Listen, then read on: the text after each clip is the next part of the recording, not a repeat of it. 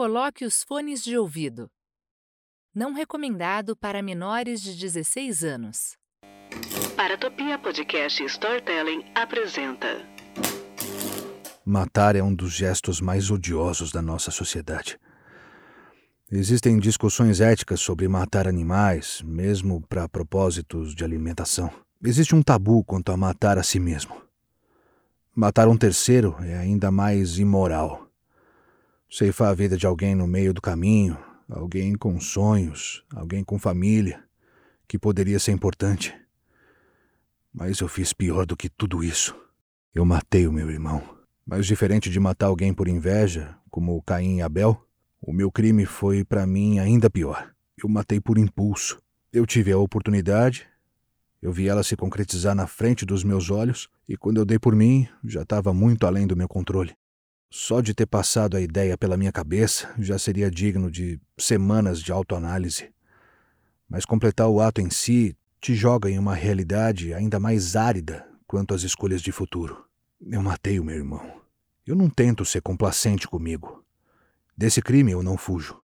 Da mesma forma, eu não culpo ele por ser do jeito que ele era, jeito esse que eu não pude mais tolerar. Eu que não posso dar vida ao outro, eu fui tão ávido em condenar o sangue do meu sangue, abreviar o seu destino, pois entenda e que isso fique bem claro. Eu matei alguém, mas é muito pior do que isso. Eu matei o meu irmão. Eu não fico triste pela sua partida. Eu não tolerava mais ele. Mas não me entenda mal, eu sou contra matar pessoas. Para falar a verdade, eu nem acho que outro ser humano teria o direito unilateral de decidir tomar essa decisão de maneira tão radical. Eu não fico triste com a morte, principalmente quanto a de certas pessoas. Até criminosos, tipo eu. Alguém que matou o próprio irmão. Eu não tenho qualquer intenção, força ou pensamento de tirar a minha própria vida. Eu deixaria alguém me matar? Eu não sei. Mas eu acho que a humanidade poderia estar melhor sem alguém como eu, esticando as pernas por aí as pernas de um assassino. Eu pensava que essa ficha fosse cair mas os meus pensamentos estão anestesiados, como se o ato fosse fruto de um sonho, um desejo inconsciente durante a vigília. Mas não é o meu caso. Eu matei. Eu me arrependo do ato. Mas agora o meu irmão se foi e eu não posso fazer nada para mudar isso. Eu mudaria. Eu não gostaria de ser um assassino. Ainda mais alguém que mata o próprio irmão. Eu estou condenado não só pelos meus iguais, mas por mim mesmo. Eu sei que o que eu fiz foi terrível e eu não vou ser tolerante. Essa ação vai me assombrar até o dia da minha morte, pois eu vou me lembrar sempre que eu sou um assassino, que eu matei o meu irmão.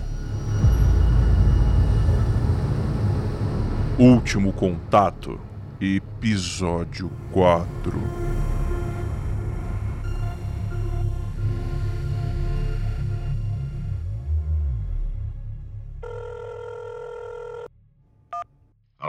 Alô? Jânio, tudo bom? Aqui é o Roberto, o jornalista que conversou contigo na semana passada. Boa tarde, Roberto. O que deseja? Então, eu achei no material do meu irmão uma entrevista com um senhor que a descrição bate com a história que você me contou sobre o caso da mutilação. O quê? Como assim? É, aquele senhor que faleceu durante o sono e quando a filha saiu. Eu não sei do que o senhor está falando. Número errado. Não liga mais pra cá, tá? Eu perdi tudo. Todo o material do Rogério. Me interfonaram. Eu atendi. O meu segredo já não era mais meu, afinal. Os policiais com mandado de busca e apreensão no meu apartamento. Me entreguei tudo sem briga. Nem teria o porquê. Era isso. A pesquisa acabou, os pensamentos do meu irmão que estavam no pendrive, as entrevistas que ele e eu fizemos. Eu deixei até o meu celular, mas eu duvido que eles tenham acesso sem o meu consentimento. Eu estou gravando agora por um novo que eu acabei de comprar, onde eu vou deixar registrado as minhas confissões e pensamentos. Mas eu imagino que vai ser por pouco tempo. Eu vou estar preso em breve. A minha mãe vai descobrir. Eu vou perder o meu emprego. E é isso. A Júlia provavelmente me denunciou. Quer dizer, claro que me denunciou. Ela foi a única a receber essa confissão. Ela não falou comigo, nem acho que devia. Eu nem culpo ela de nenhuma maneira. O Rogério era muito importante para ela, tanto quanto eu. Deve ter sido uma decisão muito difícil. O delegado me fez algumas perguntas sobre meu irmão, depois de um chá de cadeira de algumas horas. Falou que sabia o que eu tinha feito. Ele não foi perverso comigo. Ele disse que, como eu sou réu primário e antecedente limpo, eu podia ficar pouco tempo na cadeia se tivesse um bom advogado. Eu só acenei com a cabeça todas as vezes. Eu vou cumprir a minha sentença, Rogério. Mas eu vou a fundo saber se você passou por isso tudo de verdade. Eu devo muita coisa a você, e essa é só uma delas. Uma que talvez eu possa concluir. Eu liguei para um advogado amigo meu e eu expliquei o que rolou. E ele topou pegar o meu caso. Ele me garantiu que o delegado não tem evidências concretas do meu crime. Eu tô de volta em casa e eu imagino que a Júlia não deva ter a gravação da minha conversa. Afinal, ela não estava esperando uma confissão. Apenas me denunciou e vai ser a palavra dela contra a minha. Deve ser o suficiente para as investigações serem reabertas e eles acharem alguma coisa. Talvez. Eu não sou o tipo de louco que fica gravando ligações telefônicas, muito menos as que eu faço confissões de crimes. O que me faz pensar do porquê eu tô gravando os meus extensos monólogos por aqui. Eu não sei. A Júlia não atende às minhas ligações. Eu só queria liberar ela desse fardo. Eu não sinto nenhuma raiva. Talvez eu fizesse a mesma coisa no lugar dela. Que estranho. Espera um pouquinho. O horário? Não. Não pode ser.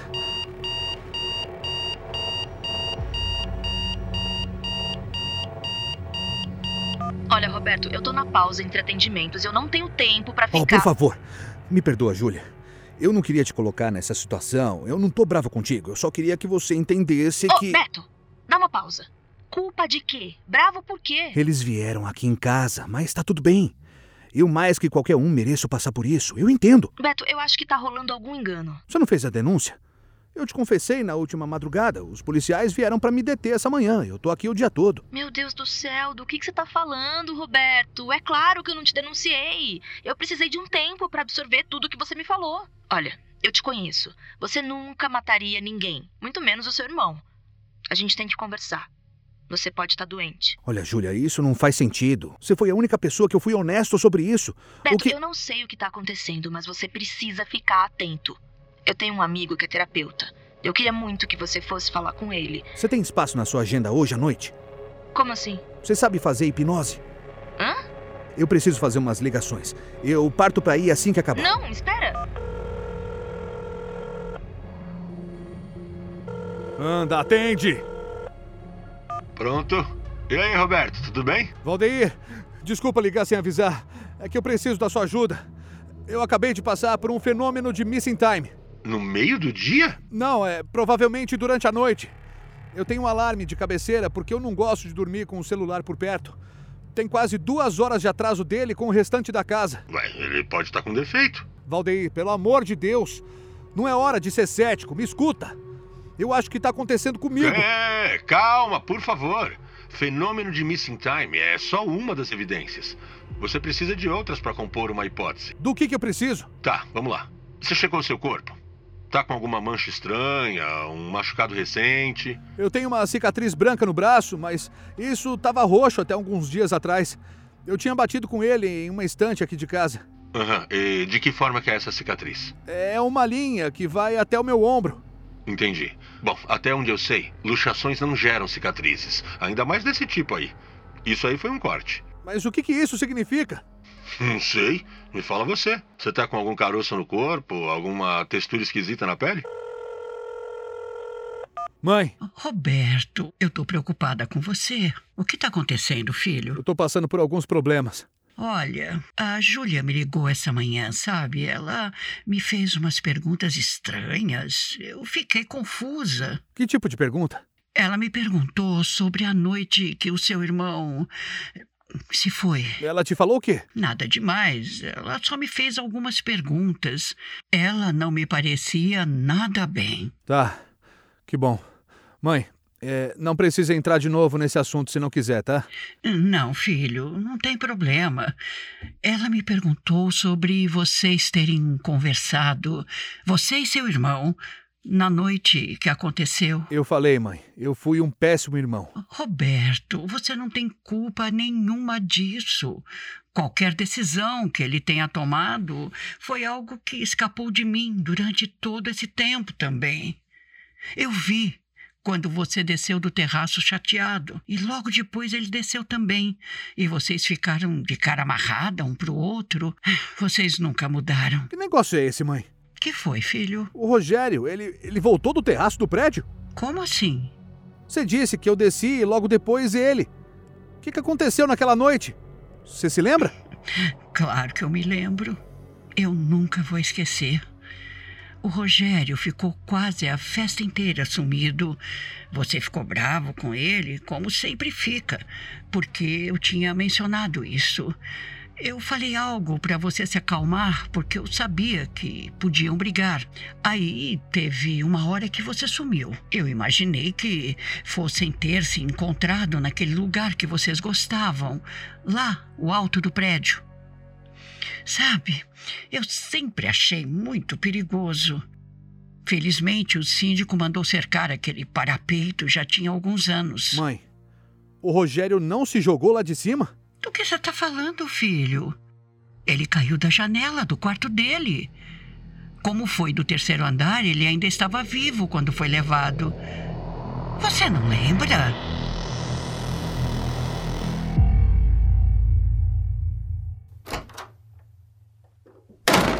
Beto, o que está acontecendo?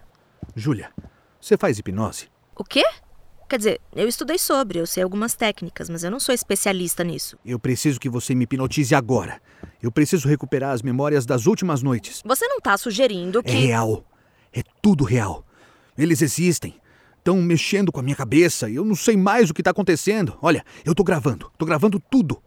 Eu quero ter registro do que está acontecendo na minha vida, porque eu perdi o controle. Beto, pelo meu método, eu não posso falar o que eu acho para os meus pacientes na maioria dos casos. Mas você não é paciente, é meu amigo. Eu te garanto que nada disso é real. Você tá num estado de paranoia. Mas não só isso. Eu tô bem. Não, você não tá. A morte do seu irmão que você acredita ter causado te afetou de uma maneira muito profunda e tá contaminando seu julgamento. Eu queria que você passasse com um amigo meu, sem relações pessoais como as que eu tenho com você. Mas o diagnóstico é claro. Você tá com um transtorno delirante persistente de hipocondria.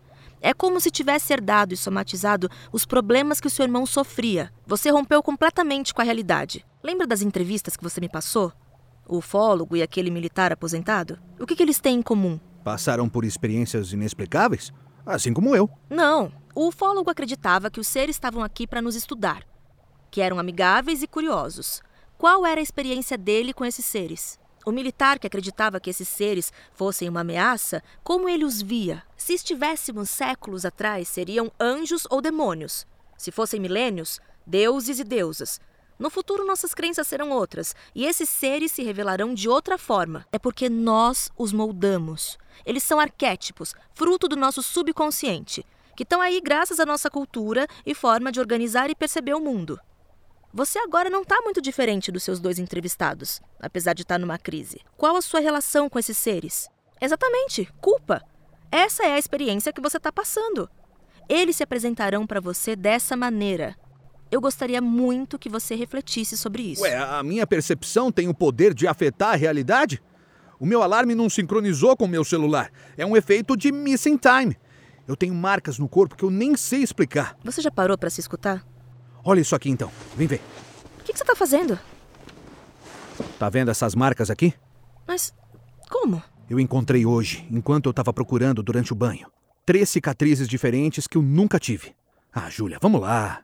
A gente já foi pra praia junto. Você já me viu sem camisa. Olha para isso. Beto. Eu só preciso que você faça um favor para mim. O último que eu vou te pedir e depois você nunca mais vai ouvir falar no meu nome. Não, por favor, você precisa de ajuda. Eu preciso lembrar.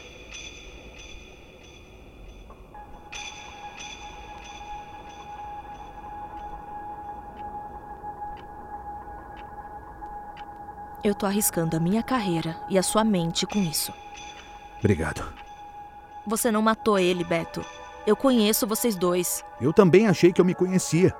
E cá estamos. Vamos começar. Você quer gravar a sessão? Eu já falei, eu tô gravando desde que eu cheguei. Ah, tá bom. Agora deita. Tá legal.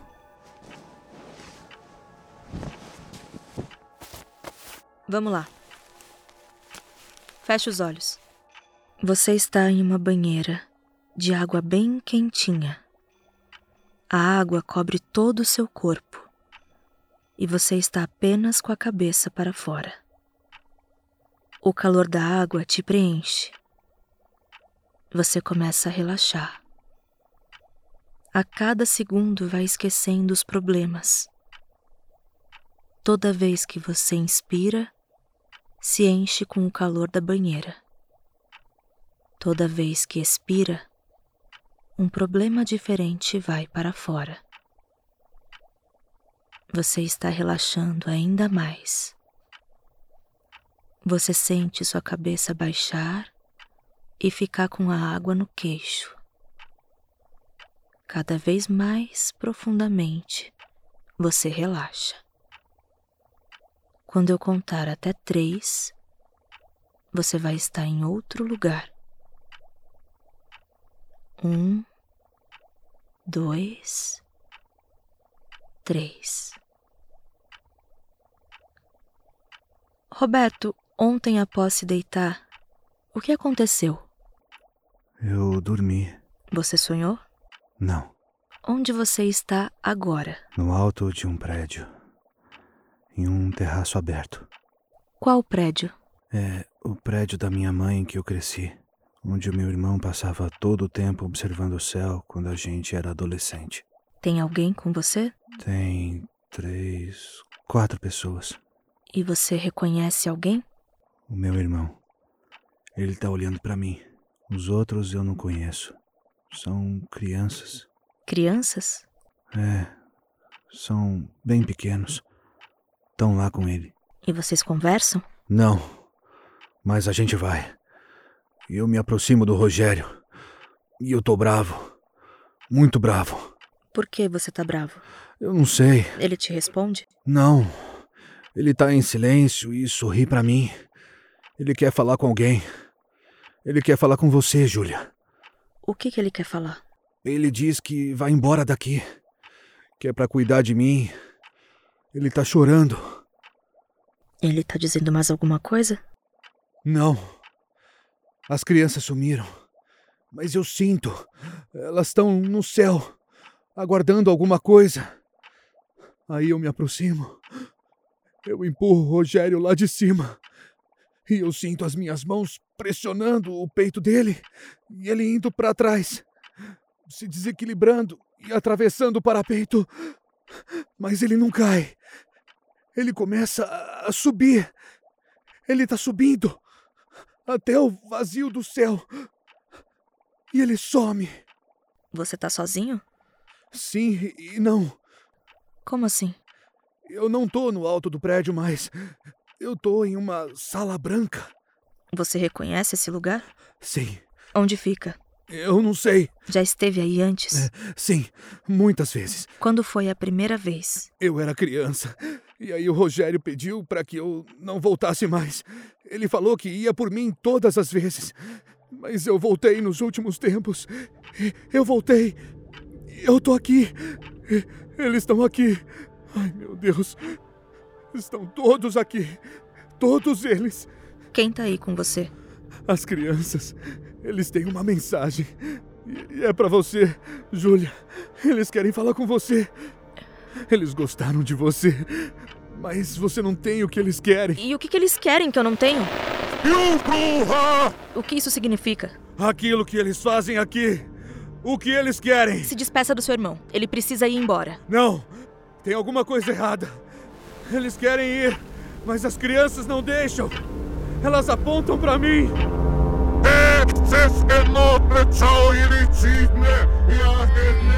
Beto! Beto! Beto, quando eu contar até um, você vai despertar do seu sono. Vai se levantar da banheira e vai estar comigo novamente. Três, dois, um.